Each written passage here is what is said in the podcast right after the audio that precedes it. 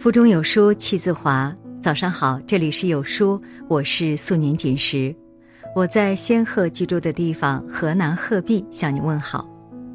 今天我要和大家分享的文章是：我熬过怀胎十月，却死在产后一周。章子怡一句话，刺痛千万女性。最近。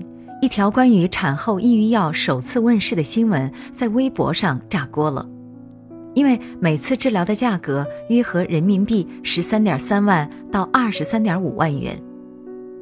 评论区有人说：“至于吗？不就生个孩子，这也算病？一个人生孩子还得拉上全家一起抑郁。”轻描淡写的几句话，盖过了多少母亲经历的痛苦和看到的希望。然而，我想问，真的不至于吗？年幼的孩子正被自己的母亲掐着脖子深摁进水里，孩子拼命的蹬着四肢，不断挣扎，可母亲不为所动，卯足了劲儿，死死摁住，恨不得他立刻窒息。他的眼神里尽是空洞与麻木。这是经典电影《痛苦宝贝》中的场景。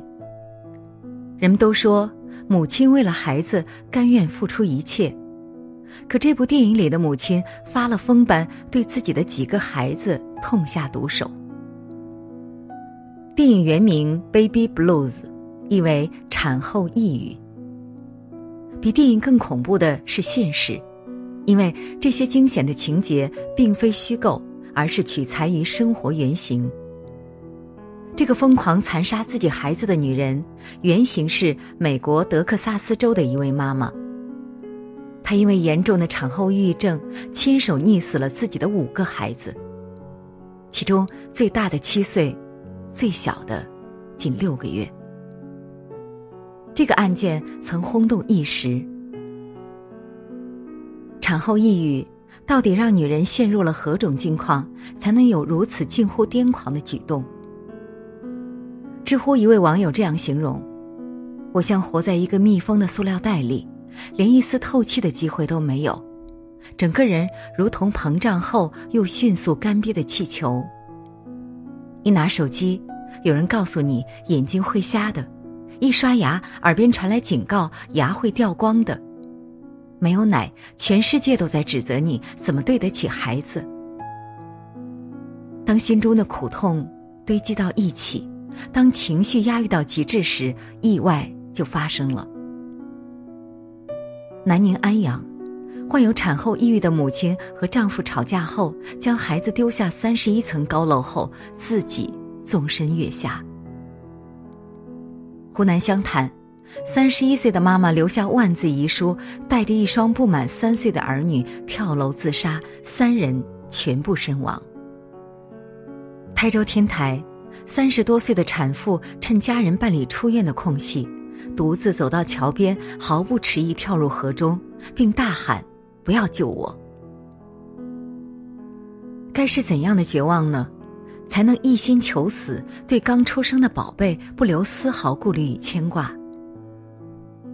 打开网页，搜索关键词“桩桩件件”，更令人心惊。惨痛的新闻背后，究竟隐藏了多少产后妈妈无声的泪水与压抑？我想，如果能够被理解、被疼爱，还有谁愿意走上一条无法回头的绝路？看到这里，或许有人质疑：新闻只是些个例吧？事实哪有如此严重？然而，产后抑郁真的是个例吗？数据告诉我们，它从来不是。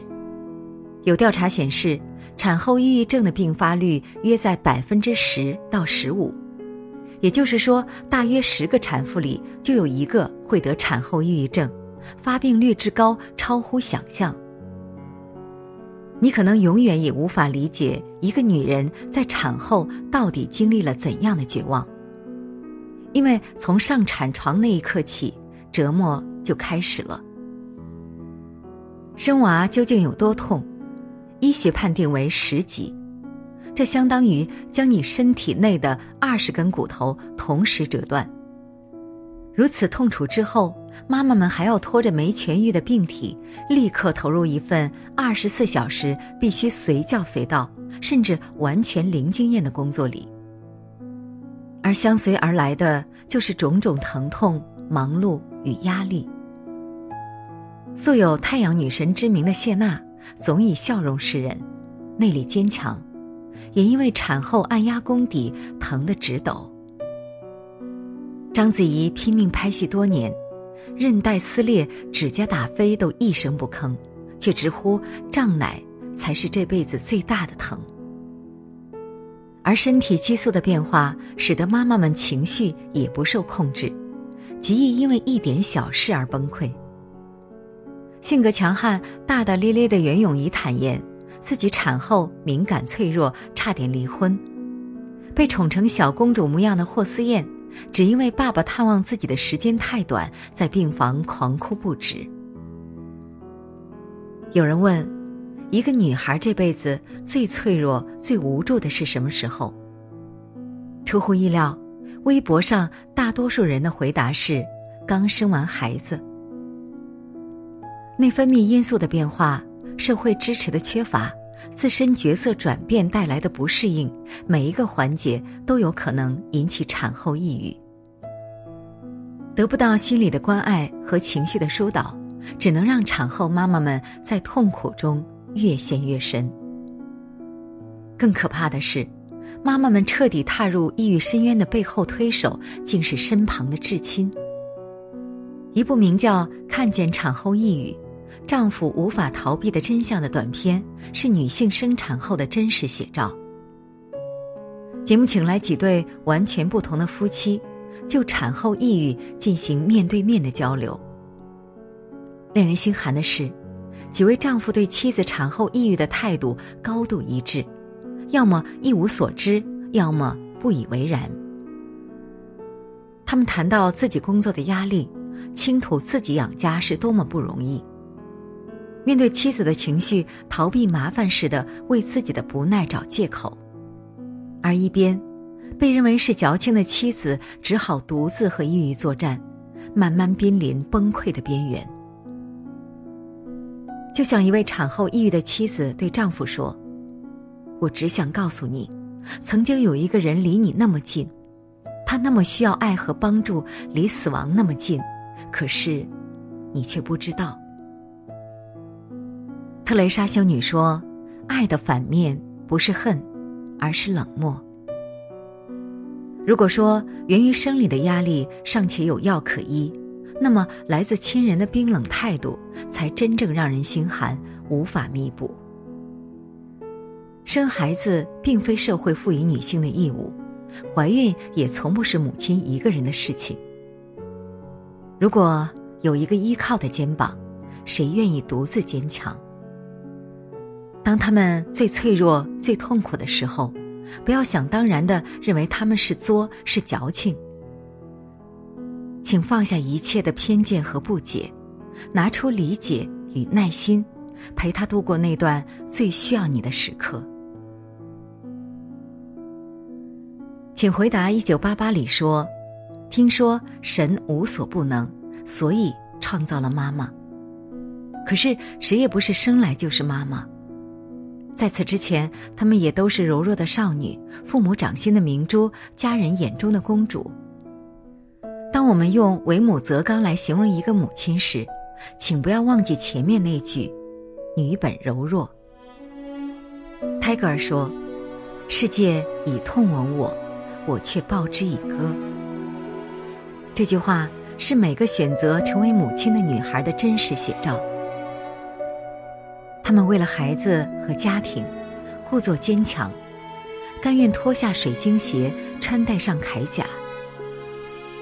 他们愿意奉献出自己，怀胎十月，遇见到一切悲伤，也甘愿前往。所以，在病痛和抑郁将他们拉入深渊之前，请牢牢拥抱住他们，以包容，以理解，以爱。